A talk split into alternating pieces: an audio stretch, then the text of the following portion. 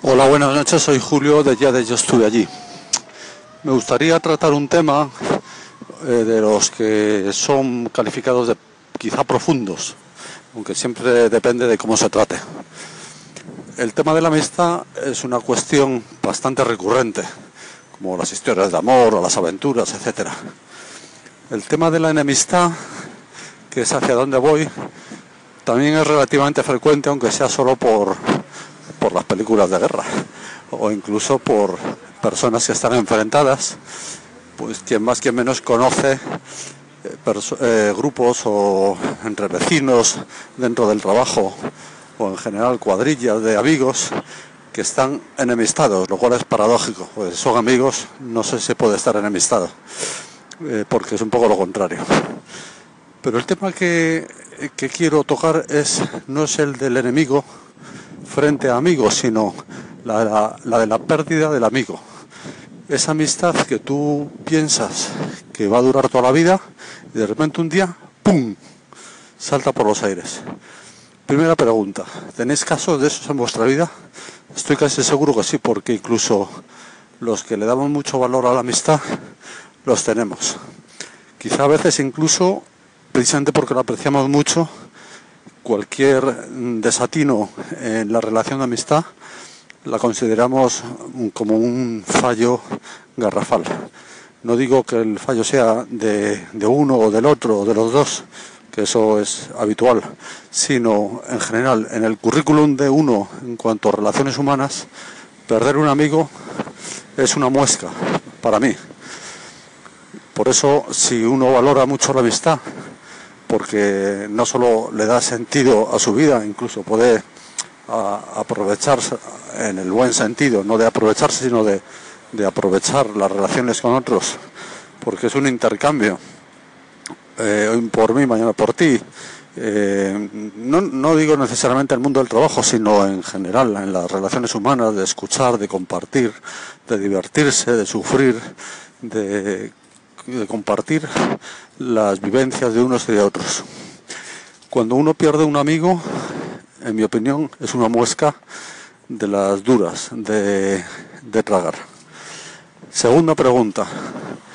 Em, si os ha sucedido, ¿cómo lo habéis resuelto? Porque lo normal, a no ser que uno sea de un corazón, digamos, de piedra o un insensible, no le da carpetazo y otra cosa, mariposa o lo puede hacer, pero no es tan, no es tan fácil cuando hay verdadera amistad. Es más, una persona es capaz de pasar hoja con esa facilidad, dudo yo que realmente fueran amigos. A lo mejor mantenía esa relación para aprovecharse de, no para, para disfrutar y saborear de lo que es una amistad.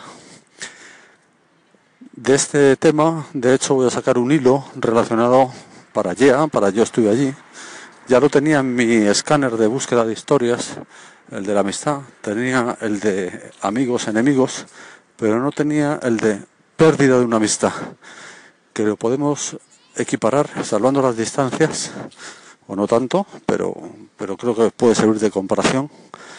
Cuando uno pierde un ser querido, fallece, un ser querido, que puede ser un amigo precisamente, o un pariente, es lógico, y hay cierto paralelismo si me apuráis, es peor la pérdida de amistad porque se abre una grieta con la que de alguna manera hay que convivir o no. Y si se puede convivir, ¿cómo? Ahí están un pelín las preguntas pinceladas que dejo caer en este segmento. El ser querido que hemos perdido, pues sabemos que es irreversible y tarde o temprano uno acaba en la resignación de una eh, realidad de hecho. Pero el amigo que uno ha perdido, que todavía queda la opción de recuperarlo, eh, no es tan fácil de cerrar. Y por otra parte, es recurrente la idea, la posibilidad, la esperanza de recuperarlo como amigo. Eso también es otra pregunta o planteamiento que dejo ahí en el tintero. Pues nada, muchas gracias. Espero que esta vuelta a, a los segmentos sea fructífera. Hola, buenas noches. Os paso un par de collins de Nacho Caballero sobre este tema de perder, perder una amistad, pasar a la enemistad. Mm, muy interesantes los matices, también la experiencia y, si ayuda, desde luego. Eh, incluso a veces ayuda en varias líneas. Por si acaso pasa algo similar, porque te ha pasado y puedes aprender bien para reafirmarte que lo hiciste bien o por lo menos no fuiste el único que lo hizo de esa manera o incluso para rectificar ya todo lo pasado y de cara al futuro. O sea que me parece que este, este tipo de experiencias, aunque cada historia y cada relación tiene su particularidad, hay como unas reglas universales de fondo de las que nos podemos beneficiar todos. Nada, os dejo ahí con ese par de Collins eh, llenos de jugo. Hola Julio, aquí Nacho. Bueno, yo aquí distinguiría entre dos tipos de amistades. Por un lado están las amistades de toda la vida, que tienen un plus de inmortalidad en el sentido de que aunque no las riegues mucho, siempre van a estar ahí y siempre van a hacer lo que necesites en un momento dado y viceversa. Y esas sí me dolería perderlas si ocurriese algo que las eh, hiciese volar por los aires. En las amistades más actuales sí que se me da la circunstancia de, que sea más eh, algo mutuo y que haya una reciprocidad más o menos con cierta frecuencia. Algo que le dé un sentido, que sea, que sea una relación eh, rentable, si quieres. Pero aquí mente fría, en el caso de las rupturas, incluso las sentimentales, en mi pasado, yo es que no quiero estar con, una persona a la que no me quiere o que yo no quiero. Entonces, eso puede más que, cualquier otra cosa. Y ahora sigo en otro segmento que esto se acaba. Bueno, como te decía, eh, Julio, como yo llevo muy mal lo de estar fuera de lugar, en cuanto a nivel sentimental también, y no quiero estar donde no me quieren, pues eh, eso es bastante potente para mí. También soy de las personas que, que bueno, que quiero mucho a poca gente en lugar de querer poco a mucha gente, porque no creo en lo de querer mucho a mucha gente. Eso no creo que, que sea posible. Y a nivel más filosófico, si quieres, yo te diría que por circunstancias, por, yo qué sé, porque yo he ido por un lado y determinadas personas han ido por otro, pues de repente amistades que tenías, no muy sólidas quizá, pero ya lo conté aquí, lo del amigo este que la mujer se puso tetas, pero tú vas por otro lado y, no tienen esas amistades el plus de inmortalidad que he comentado antes de las amistades de toda la vida. No sé si me he explicado o ha sido todo mucho peor. Venga, un abrazo, chao. Saludos Julio, mi nombre es Luis Carlos de Aula Musical. Escucho detenidamente el, el tema que estás tratando acerca de la amistad y las posibles situaciones que puedan hacer que se lastimen. Confío en que en una amistad el orgullo puede dejarse a un lado y las cosas en el momento duelen, en el momento generan una polvareda, un montón de humo, pero hay que confiar en que cuando el agua se vuelve a quietar y pasa la tormenta unas horas después o al otro día, eh, o incluso antes de irse a la cama, es muy propicio eh, descargarse de esto que nos pesa y confiar en que desde la otra parte también hay una carga que quieren soltar y con una sincronicidad y una buena amistad en cualquier momento se rompe el hielo y vuelve a conectarse lo valioso entre los dos. Hola, eh, Julio de de yo estoy allí. Acabo de pasar un colín de Luis Carlos de Habla Musical sobre este tema de la pérdida de amistades.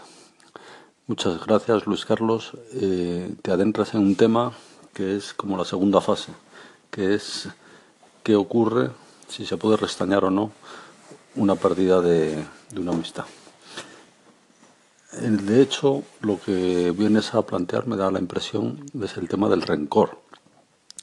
Hay personas que incluso adquieren el calificativo de son rencorosas, porque en realidad no olvidan también es una pasión. Quiero decir con esto que se puede dar el caso de que uno quiera perdonar, quiera no ser rencoroso, pero esto no es como un interruptor. Le das el interruptor y ya, ya no eres rencoroso. A veces requiere dejar pasar el tiempo, como tú más o menos también sugieres. Otras personas ni, siquiera le dan esa oportunidad. Eh, viven el rencor, se regodean hasta cierto punto en él, aunque estén incómodos, no quieren salir de él porque el peso de su amor propio es demasiado fuerte en relación con, conceder o reconocer que a lo mejor eh, él también ha cometido algún, algún desatino en la relación. Y aunque no lo haya cometido, eh, a veces uno aspira a arreglarlo simplemente pidiendo perdón. En mi vida, pues ha habido de todo, como yo creo que en la de todos. Y he llegado a pedir perdón en situaciones en las que creo que objetivamente, esto no lo puedo decir yo del todo, porque claro, yo soy subjetivo. Pero bueno, de esto que te das cuenta que hablas con unos y con otros y que son testigos que han visto, pero es tal el valor de recuperar una amistad o, resolver una enemistad, eh, volviendo a la paz, digamos, que, que si es necesario que uno reconozca que tiene la culpa o es el responsable, pues compensa. Llega un momento en que es mejor el resultado final que, que mantener mantenerse en una postura eh, pues que, que no lleva a ninguna parte. Pero como se puede observar, esto es muy variopinto. Mm, hay personas que se encapsulan en su, en su punto de vista y son incapaces, en el fondo por falta de empatía, de hacerse cargo de por qué a la otra persona le va a actuar así. Incluso aunque ese actuar sea objetivamente malo, pero subjetivamente no tan malo porque su intención no era hacerlo o tenían otros datos, otra perspectiva, otra sensibilidad. Entonces esto, eh, pues me parece a mí que hay personas que enseguida, en cuanto le das dos argumentos, dos comentarios que suavizan o, explican, no que justifican, eh, sino que explican eh, el modo de actuar, se desarman y, perdonan enseguida. Con otros, otras personas esto es implanteable, o sea, da igual. Es más, cuanto más argumentos les das, más se encastillan en su posición. Bueno, pues quizá ha dado para más de lo que yo tenía previsto este, este colín de Luis Carlos, que agradezco mucho y espero que os sea de utilidad como me está siendo a mí también. Buenas noches, un abrazo. Hola, buenas noches, Julio de Tiar, y de ello estuve allí. Os paso tres collins así seguidos, secuenciales de Vivianeta sobre el tema de la pérdida de una amistad. Se explican, se autoexplican perfectamente y sobre todo no hay ninguna teoría por medio sino una experiencia, que es que realmente a veces más nos aprovecha. Gracias Vivianeta desde esta estación y un recuerdo, no te echamos, eh, te echamos un poco en falta, pero no tanto, siempre estás aquí. Un abrazo. Hola Julio, ¿cómo estás? Te la Vivian. Eh, espero se acuerden de mí aquí retomando Anchor y bueno, retomo contigo este, tus temas siempre tan interesantes, tan cercanos, tan humanos y bueno, me has hecho pensar un buen rato el tema de amigo-enemigo y de, y de esta pérdida de amistad. Mm, trataré de buscar los episodios anteriores de mis estaciones aquí favoritas, que son todas, y, y, ver qué, qué, cosas han pasado estos, estas par de semanas que he estado desaparecida. Con el tema de pérdida de amistad, pues me toca en este momento particular. Eh, una de mis mejores amigas, debo tener unas cuatro desde la infancia. Todas hemos crecido ya en caminos muy, muy diferentes, pero hay es, esa amistad que, que, te acompaña a lo largo de toda tu vida, que no significa que te acompañe todos los años ni todos los días, pero es esa amistad que, que nutriste, que, que, creciste juntos, pues. Este, bueno, este año, perdonen que salieran dos Colin, pero bueno, el tema este de pérdida de amistad es, profundo, creo que no es ni siquiera para dos Colin, pero trataré de resumir en este. El tema de pérdida de amistad es, difícil, ¿no? Porque es como cuando pierdes una familia, o sea, por más que sea, siempre le vas a desear el bien a la otra persona, pero hay momentos en la vida que a veces toca por hasta por uno mismo, por, por salud de uno mismo, hacer ese esa línea. ¿No? Em, con mi mejor amiga este año, por parte de ella, no por el mío, yo siempre he tenido las cosas creo que claras, ¿no? No tengo por qué estarlas vociferando ni haciéndome publicidad, pero como que este año ella el tema político lo tomó muy a pecho y me mandó un par de mensajes un poco ofensivos y una Entonces, no es la primera vez, este, y ya llega un momento donde uno dice, bueno, ya, o sea, creo que no solamente tenemos caminos diferentes, sino que ya las formas de pensar están como que ofendiendo. Entonces, este, tengo amigas de la infancia de las cuales tú de repente tomas evidentemente caminos distintos, ¿no? Tanto de vida como de profesión, como de día a día. Pero todo tiene un límite, ¿no? Entonces, ha sido doloroso, ha sido doloroso, no es fácil. Eh, yo he tomado una distancia, de hecho, este, no nos hablamos desde marzo, y yo sé que ella en estos días me mandó un mensaje de voz. Me imagino que por la cercanía de la Navidad no lo he querido escuchar porque tengo días pensando también que quiero hacerle un escrito, un escrito un poco, un poco explicando por qué a partir bueno, perdonen la extensión. El punto es que uno con los amigos más queridos de la infancia para mí son como familia, o sea, casi que tampoco los escoge. Y pues son, son gente con la que creciste.